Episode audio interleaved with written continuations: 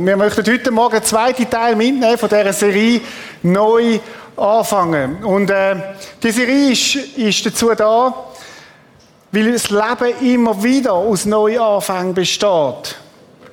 Vielleicht gilt es, einen Neuanfang zu machen, indem du einen neuen Job anfängst, wo dir vielleicht gekündigt worden ist, oder du sagst, ich möchte neu starten.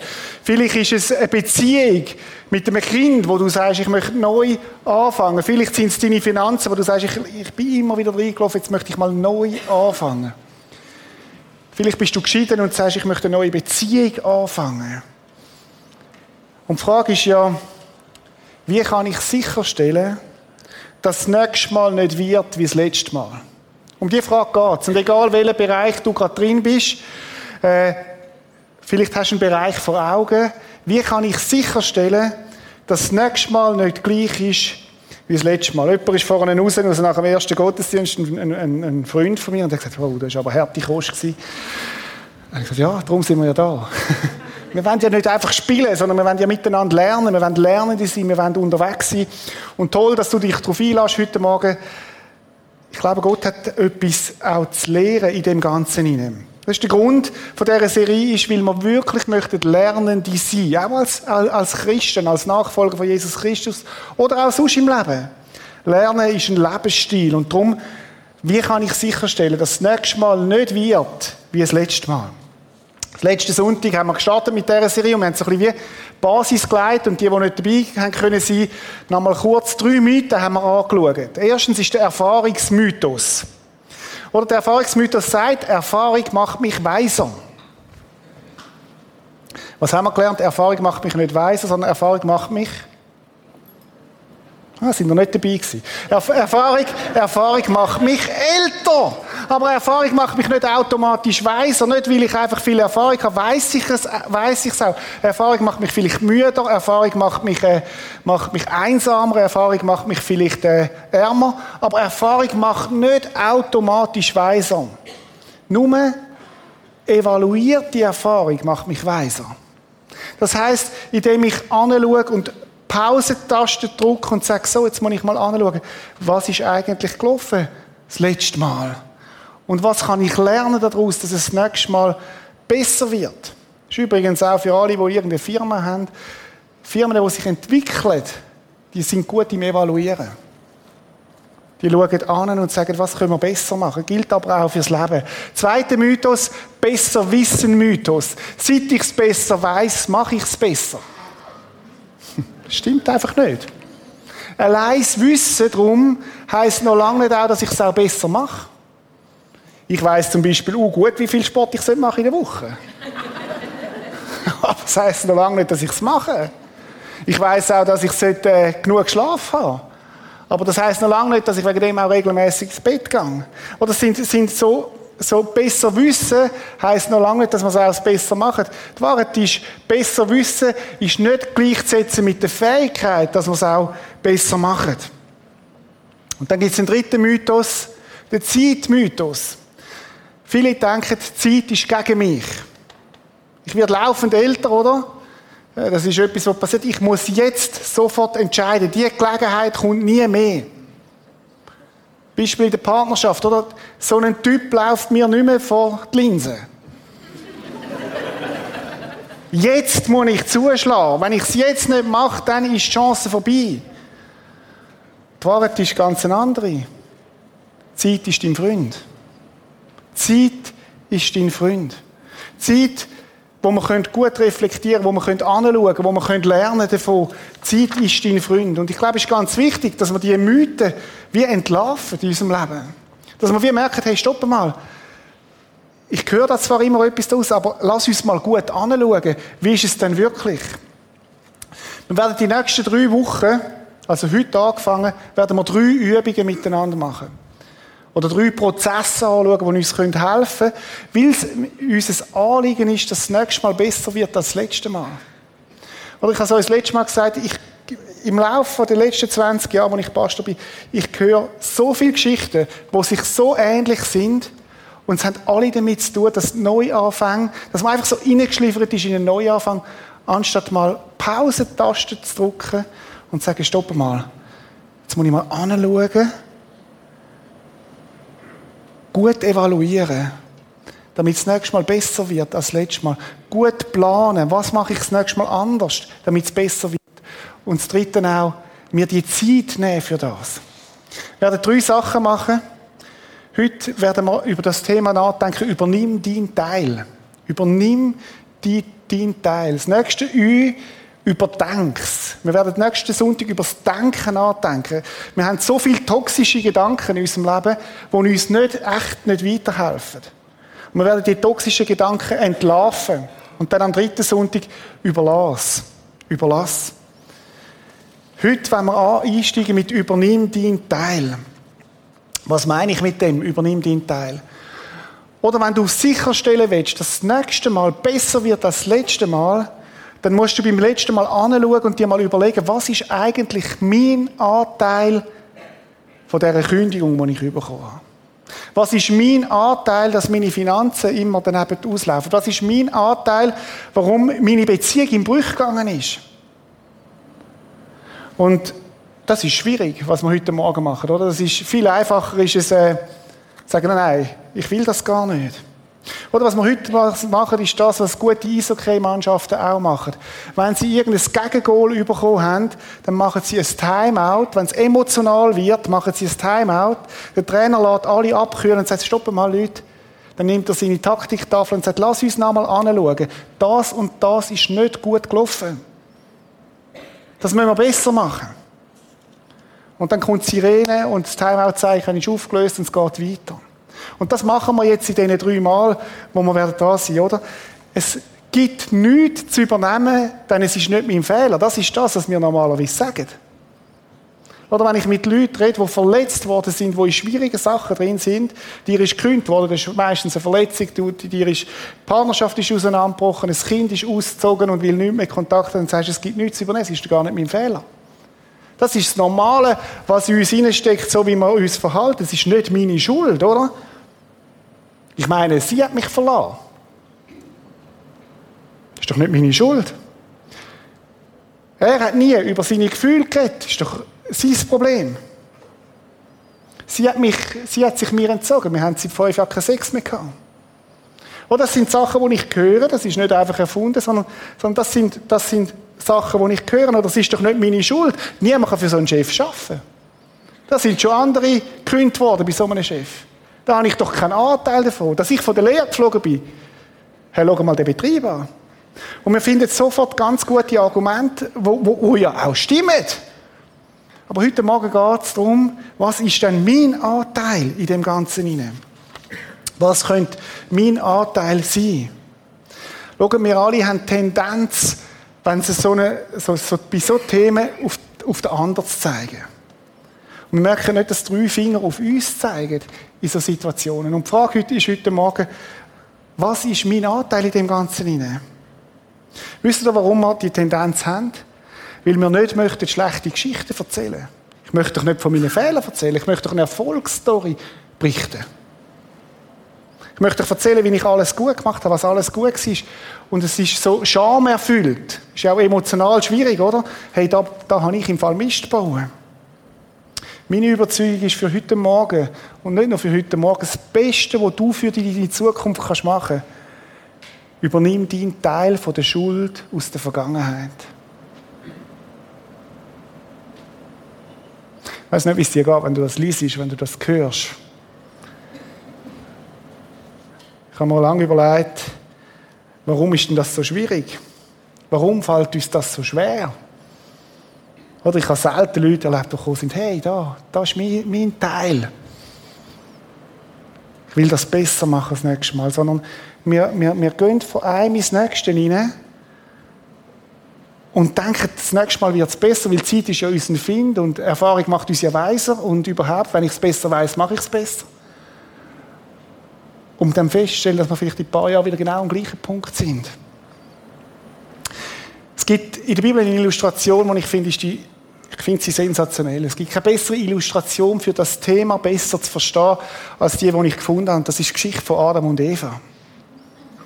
Gut, du wirst jetzt sagen, äh, Adam und Eva, vielleicht bist du neu da oder sagst, hey, Adam und Eva, sorry, die Geschichte kannst du nicht ernst nehmen. Das ist irgendeine Metapher, oder, wo die Christen sich gesucht haben, oder die Juden, damit sie können irgendwie die Schöpfung ein bisschen erklären können. Jedes Kind weiss doch, das ist ein Märchen oder so. Vielleicht bist du so erzogen worden. Vielleicht ganz anders, bist du in der Sonntagsschule groß geworden und hast die Geschichte mit der Muttermilch schon aufgesogen. Warum glauben die eigentlich Christen an die Geschichte von Adam und Eva, dass die wahr ist? Hast du das schon mal überlegt? Nicht, weil sie in der Bibel steht, sondern weil Jesus selber die Geschichte ernst genommen hat.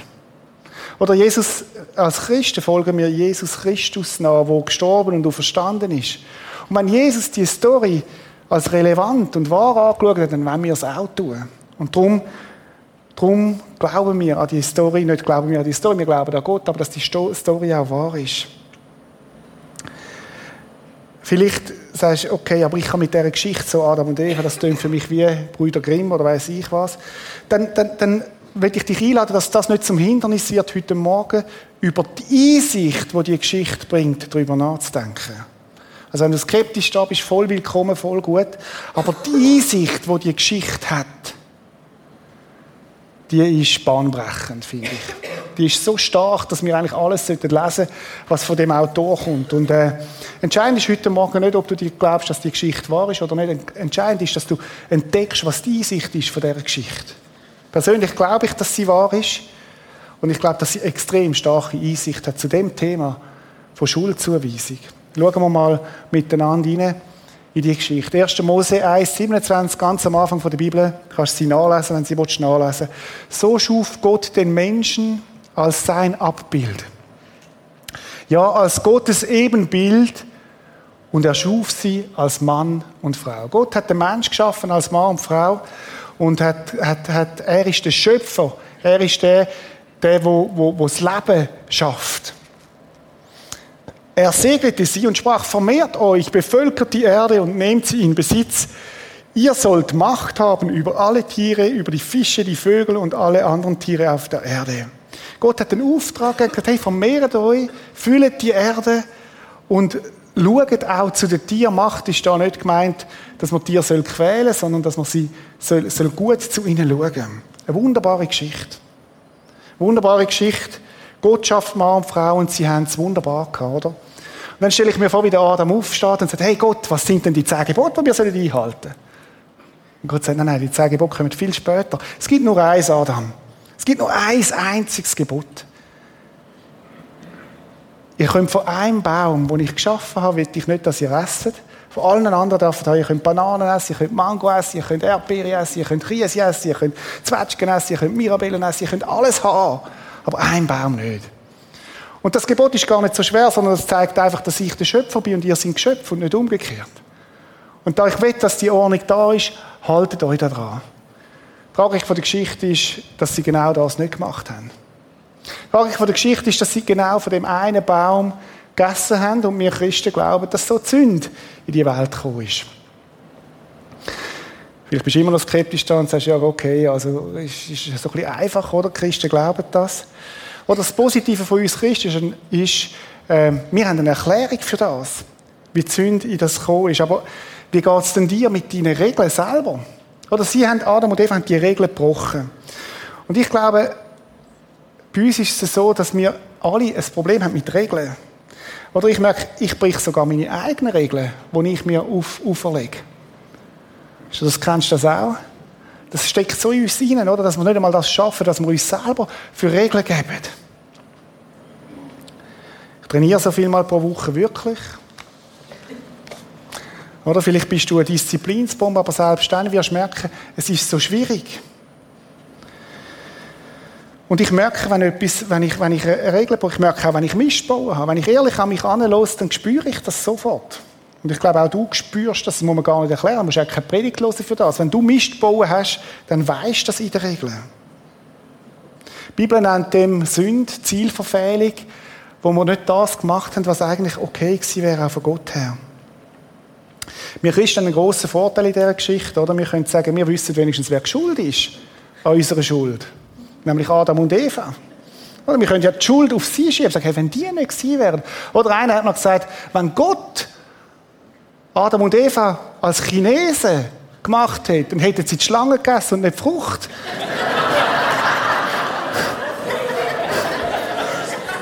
Also, also ist Gott schuld. Oder wenn du, wenn du nicht an Adam und Eva glaubst, dann musst du dir irgendwie erklären, wie die Schuld in unser Leben gekommen ist, oder? Also gut, das war Spaß. Aber gehen wir weiter. Die Geschichte fängt ja erst jetzt richtig an, oder? Am Abend, also sie haben, sie haben das Gebot gebrochen, am Abend, als ein frischer Wind aufkam, hörten sie, wie Gott der Herr im Garten umherging. Und noch einmal, in dem kleinen Satz ist schon so viel Evangelium drin. Evangelium heißt gute Nachricht.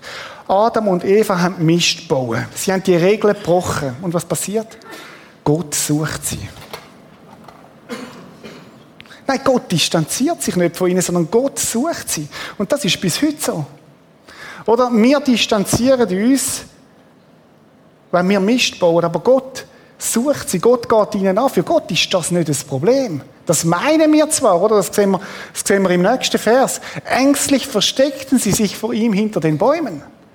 Oder? Das ist das, was wir normalerweise leben. Wenn ich einen Mist baue in meinem Leben, ob groß oder klein, ist gar nicht entscheidend. Ich verstecke ihn. Kennst du das? Oder ich verstecke, ich will nicht, dass irgendjemand das sieht. Ich will nicht, dass irgendjemand davon Notiz nimmt. Aber Gott geht nah, Gott kümmert sich. Gott, äh, Gott ist, sind Sünder wichtig. Wollen Sie mich mal so plakativ sagen? Weil das sehen wir im nächsten Vers. Da heißt es, aber Gott, der Herr, rief. Er ruft. Es ist ein Rufen, ein Suchen, ein Rufen. Hey, wo bist du? Hier nachgehen. Kennst du das vom Verstecken spielen, oder? Wo bist denn, Adam? Wo bist du? Wo hast du dich versteckt? Da ist so viel Evangelium drin. Gott geht dir nach. Vielleicht bist du da heute Morgen und denkst, oh, Schuld, uh, Deckel drüber, das Feigenblatt drüber, ja nicht anschauen. Aber Gott sucht. Gott geht nach. Adam, wo bist du? Und dann kommt die Antwort. Adam antwortete, ich hörte dich im Garten und hatte Angst. Oder da ist irgendeine Angst da, weil ich nackt bin. Darum habe ich mich versteckt. Darum habe ich mich versteckt. Interessant ist, dass der Adam, ohne dass ihm jemand hat sagen musste, hat eine Scham empfunden. Er hat gewusst, dass etwas nicht okay ist. Und die Folge davon ist, er hat sich versteckt. Ich habe mich gefragt, was verstecke ich eigentlich vor Gott? Möchte ich fragen heute Morgen, was versteckst du vor Gott? Gibt es Sachen in deinem Leben, wo du sagst, hm, Feigenblatt drüber, unter den Teppich, Lebensbereich, Themen, da möchte ich nicht, dass Gott wirklich reinschaut. Da habe ich Angst, oder? Angst vor Gott, weil ich nackt bin, weil mir alles gesagt ist, weil alles offensichtlich ist. Und wisst ihr, das Gewaltige an dieser Story finde ich, dass Gott in Dialog tritt mit dem Adam. Das ist nicht irgendwie ein ferner Gott, sondern Gott sagt, hey Adam, hey Paul, hey Milena, warum versteckst du dich? Warum, warum versteckst du dich und wo bist du denn? Und Adam kommt früher hinter dem Baum und sagt, ich habe mich versteckt, weil ich Angst habe. Und die Story geht weiter. 1. Mose 3,11 fragt Gott, und stell dir mal den Dialog vor, er würde das mit dir so reden. Wer hat dir eigentlich gesagt, dass du nackt bist? fragt Gott. Wer hat dir eigentlich gesagt, wer hat dir eigentlich gesagt, dass du, dass du nachbrachst? Und dann stellt Gott die Frage, hast du etwas von den Früchten gegessen, die ich euch verboten habe? Ich meine, wenn Gott dir heute Morgen diese Frage stellt, hast du von den Früchten gegessen, die ich dir verboten habe? Dann ist doch eine sehr persönliche Frage. Und ich weiß nicht, was du antwortest auf die Frage, wenn Gott sie dir stellt heute Morgen.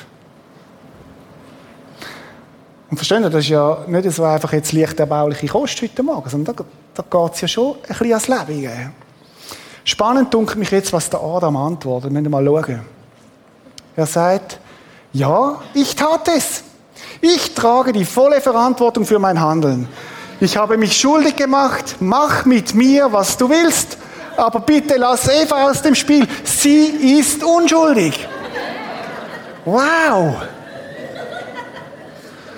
Oder alle, die jetzt lachen, sind da in der Sonntagsschule und kennen die Geschichte, dass sie eben nicht so ausgegangen ist. Wenn du nicht lachst, bist du erst recht herzlich willkommen. So ist es nicht in dieser Geschichte. Aber das ist unser Verhalten. Wünschten wir, wäre so, aber es ist es nicht. Wenn wir mal schauen, wie Adam sein Verhalten ist. Er sagt, Adam versuchte sich zu rechtfertigen. Die Frau, die du mir gegeben hast, ist schuld daran. Wow! Gott, du hast mir so eine Frau gegeben. Das ist eine doppelte Anklage, oder? Er sagt, Gott, du bist schuld, dass ich so eine Frau bekommen habe. Was bist denn du für ein Gott? Du hättest ja können mir eine andere geben. Und das Zweite ist, die Frau ist schuld. Sie reichte mir eine Frucht von dem Baum, deswegen habe ich davon gegessen. Wow. Leute, das ist genau das Verhalten, wo wir bis heute drin sind. Gott, du hast ein Problem. Meine Frau ist das Problem. Eigentlich sind ihr beide das Problem. Und ich bin fein raus. Eigentlich ist es euer Thema, nicht meins. Oder? Und vielleicht sitzt du jetzt da als Frau und denkst, typisch Mann. typisch Mann, oder? Wenn, wenn, wenn, wenn du mit dem Auto unterwegs bist und man kommt nicht an. Ja, das GPS ist schuld und weiß ich was alles. Aber liebe Frau, ich muss euch enttäuschen, weil die Geschichte geht ja weiter. Gott wendet sich an die Frau. Was hast du bloß getan? wandte der Herr sich an die Frau. Die Antwort, die Schlange hat mich dazu verführt. Ah, spannend, hä? Gott, du hast ja die Tiere geschaffen. Die Schlange ist es, wo geschuld ist. Nur wegen ihr habe ich die Frucht genommen, verteidigte sie sich. Kennst du das?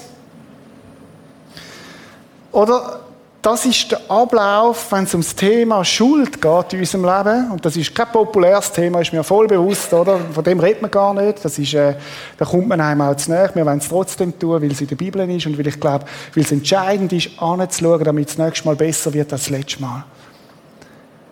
Wisst ihr, was das Verrückte ist an dem? Es stimmt, was sie gesagt haben. Es stimmt, was der Adam gesagt hat. Gott hat ihm die Frau gegeben.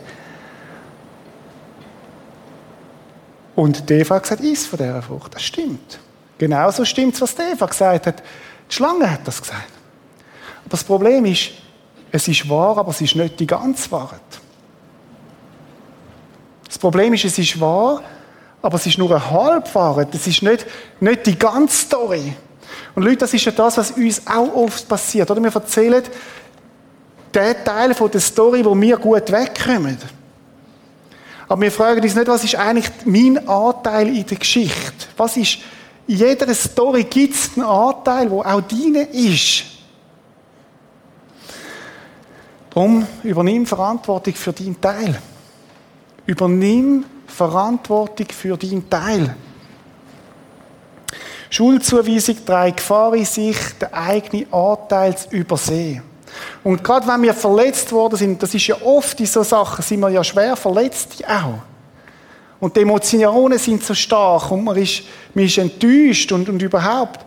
Und dann ist man in der Gefahr, nur noch, nur noch auf den anderen zu schauen und gar nicht mehr zu sehen, was ist denn eigentlich der eigene Anteil in dem Ganzen hinein. Noch etwas, Schuldzuweisung trägt Gefahr, Gefahr in sich, dass ich zum Wiederholungstäter werde. Oder wenn du nicht anschaust, was dein Teil ist in dem Ganzen hinein, wirst es du mitnehmen in deine nächste, deinen nächsten Job hinein, in deine nächste Beziehung hinein, in, in, in, ins Nächste hinein. Und du wirst nicht lernen daraus. Und es wird sich wiederholen. Aber Gott möchte dein Glück und nicht dein Unglück. Und darum möchte er, dass wir unseren Teil übernehmen, anschauen. Jesus macht ein ganz interessantes Statement zu dem Thema. Er sagt folgendes, Matthäus 8, glücklich zu preisen sind die, die ein reines Herz haben, denn sie werden Gott sehen. Mit anderen Worten, es gibt, es gibt einen Zusammenhang zwischen Reinheit und Klarheit. Verstehst Verstehst du das? Es gibt einen Zusammenhang zwischen Reinheit und Klarheit. Wenn ich meinen Teil übernehme, mein Herz anschaue, Gott hinhebe, mein Part übernehme, wird ich klarer sehen nachher. Wenn du immer nur beim anderen bleibst, wirst du immer, immer ein bisschen vernebelt sein. Und je reiner dein Herz ist, umso klarer wirst du sehen und Achtung, umso klare und bessere Entscheidungen wirst du treffen in Zukunft. Das ist interessant. Jeder von uns kennt das schon Krach in einer Ehe oder in einer Beziehung sonst. Und du bist ja, wenn du Krach hast, oft beim anderen, was der falsch gemacht hat. Fang mal an, konsequent deinen Anteil zu sehen da drinnen. Und du wirst merken, wie die Emotionalität und, und, und Temperatur von dem Konflikt plötzlich oben runterkommt. Weil du deinen Teil wahrnimmst im Ganzen hinein. So, wir werden heute Morgen ganz konkret werden. Vielleicht unbequem konkret, oder? Und du denkst jetzt, oh, hoffentlich könnte es schon Montag sein und äh, lass mich raus, wo ist der Notausgang und so. Wir gehen durch miteinander, die im ersten Gottesdienst haben selber überlebt, sie kommen nächsten Sonntag nicht mehr, aber wir, gehen durch miteinander, weil, weil das Thema zu wichtig ist, als dass wir es einfach so schleifen lassen. Du wirst es überleben. David hat das Gebet gebetet. Das geht so. David, ein Mann, der auch Mist hatte in seinem Leben. Aber ein Mann, wo Gott sagt, ist ein Mann nach meinem Herz. Ein Mann nach meinem Herz. David hat gesagt, durchforsche mich Gott, sieh mir ins Herz. was ich jetzt machen will, ist, dass wir das Gebet beten miteinander. Und dann werden wir sehr praktisch werden bei dem Thema. Ist das gut? Lass uns die Augen zumachen. Und wenn magst, bet mit. Ist so wie ein Moment, wo du Gott Legitimation gibst, dein Herz zu erforschen. Und Vater im Himmel, wir sind jetzt da vor dir. Und Heiliger Geist, wir möchten dich bitten, dass du unser Herz durchforschst, Herr. Dass du uns zeigst, wie es um uns steht, dass du uns aufdeckst, wenn Sachen da sind, wo wir anschauen sollten, Herr. Hilf uns, dass wir aus dem Versteck führen können, Herr. Und unseren Anteil übernehmen, Jesus. Amen. Folgendes. Ich habe noch einen Kreis mitgebracht. Wenn du etwas zum Schreiben hast, kannst du einen Kreis machen, wie dort, wo du wo in dein Tagebuch oder sonst auch heute Nachmittag, mach mal einen Kreis. So.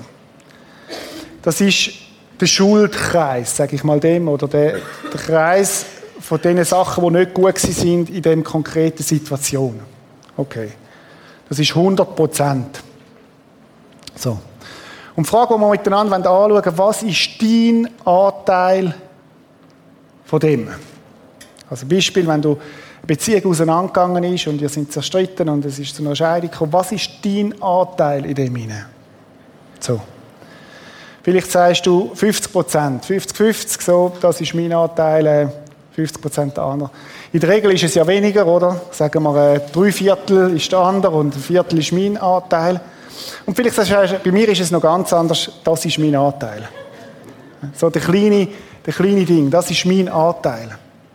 Okay, mir ist egal, wie groß dein Anteil ist. Was wir jetzt machen ist, den kleinen Anteil miteinander anschauen. Okay? Was ist dein Anteil in dem Ganzen? Also die Frage ist nicht, wie groß ist der Anteil, das ist nicht das Thema, sondern was ist dein Anteil in dem Hinein?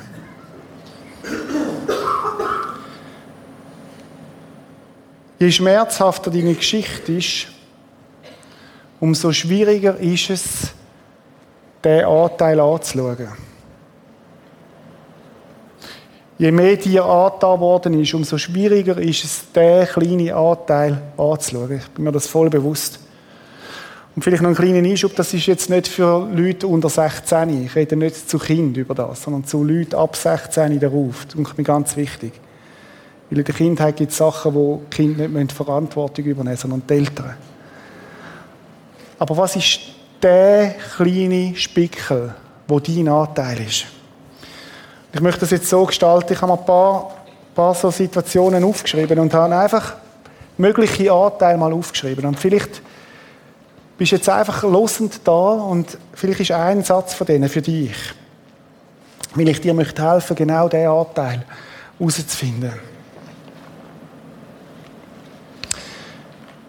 Ich hatte tief in mir das Gefühl dass es nicht richtig ist.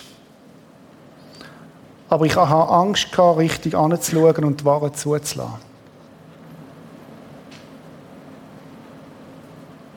Ich hatte tief in mir das Gefühl dass es nicht richtig ist. Aber ich hatte Angst gehabt, anzuschauen und die Wahrheit zuzulassen. Wenn das dein Satz ist, dann ist das dein Anteil am Ganzen.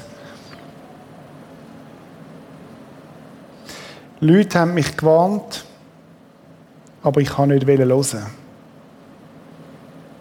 Freunde, Großmutter, Großeltern. Leute haben mich gewarnt, aber ich kann nicht hören. Bin zu lang geblieben und habe es so möglich gemacht. Ich hätte früher noch gehen müssen Ich bin zu lang geblieben und habe es so möglich gemacht. Ich hätte früher noch gehen müssen Das ist mein Anteil. Ich war eifersüchtig und neidisch. Und das ist zu meinem Antrieb geworden, dass ich übers Ziel ausgeschossen habe. Ich habe mich verglichen mit meinem Bruder, mit meiner Schwester meinen Arbeitskollegen, das ist der wahre Grund. Ich bin neidisch.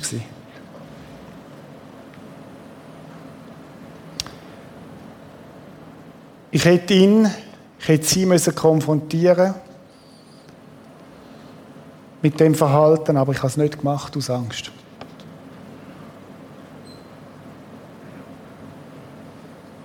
Ich hätte sie, ich hätte ihn müssen konfrontieren, aber ich habe es nicht gemacht aus Angst und bin in eine Co-Abhängigkeit hineingekommen. Ich habe Sachen gesehen, die er konsumiert hat und ich habe nichts gesagt.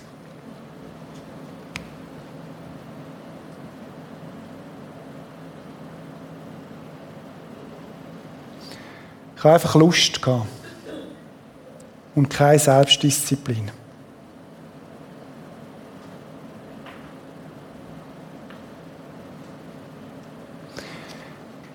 Ich habe nicht mein Bestes gegeben habe es schleifen lassen. Ich bin nachlässig, ich habe nicht mein Bestes gegeben.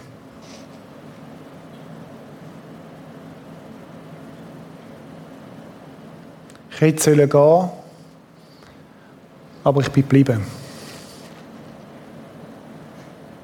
Ich hätte die Situation verlassen aber ich bin geblieben.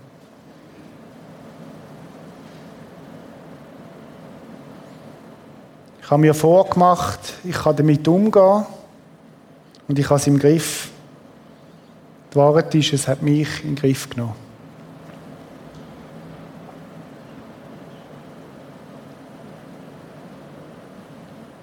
Ich bin einsam und hatte schnelle Trost gesucht.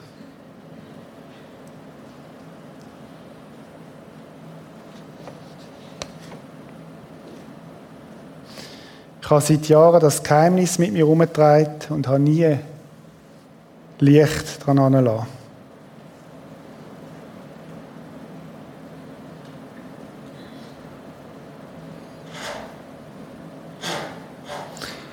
Gibt es einen Satz, wo deine könnte sein von denen?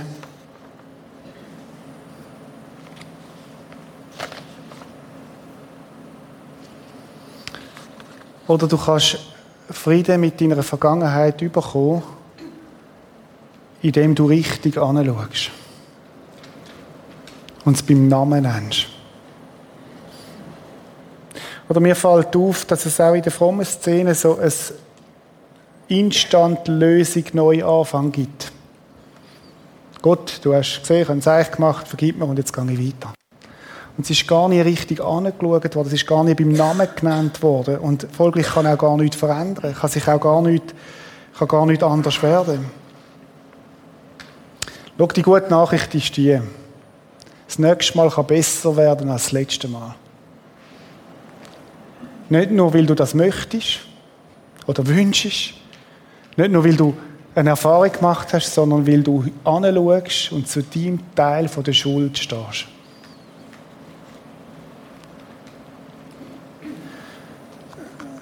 Für alle, die einen theologischen Ausdruck suchen für das, sagt dem Buße tun? Sachen beim Namen nennen und scharf anschauen mit der Hilfe von Gott und sagen, das ist mein Anteil in dem. Damit das nächste Mal besser werden kann und nicht gleich kommt wie das letzte Mal. Ich bin überzeugt, der Punkt, und das ist so das Mutmachende in dem hinein, das Potenzial, ganz viel für deine Zukunft zu verändern. Bin ich felsenfest davon überzeugt. Bin aber auch so, genauso überzeugt, dass wenn wir zu, die Augen zumachen und sagen, ich sehe nicht und ich schaue nicht an, dass du in der Gefahr stehst, zum Wiederholungstäter zu werden und dir selber etwas vorzumachen. Ich möchte beten. Vater im Himmel, ich möchte dir danken, dass wir für die Kirche sein wo über so Themen nicht muss einen Bogen drumherum machen.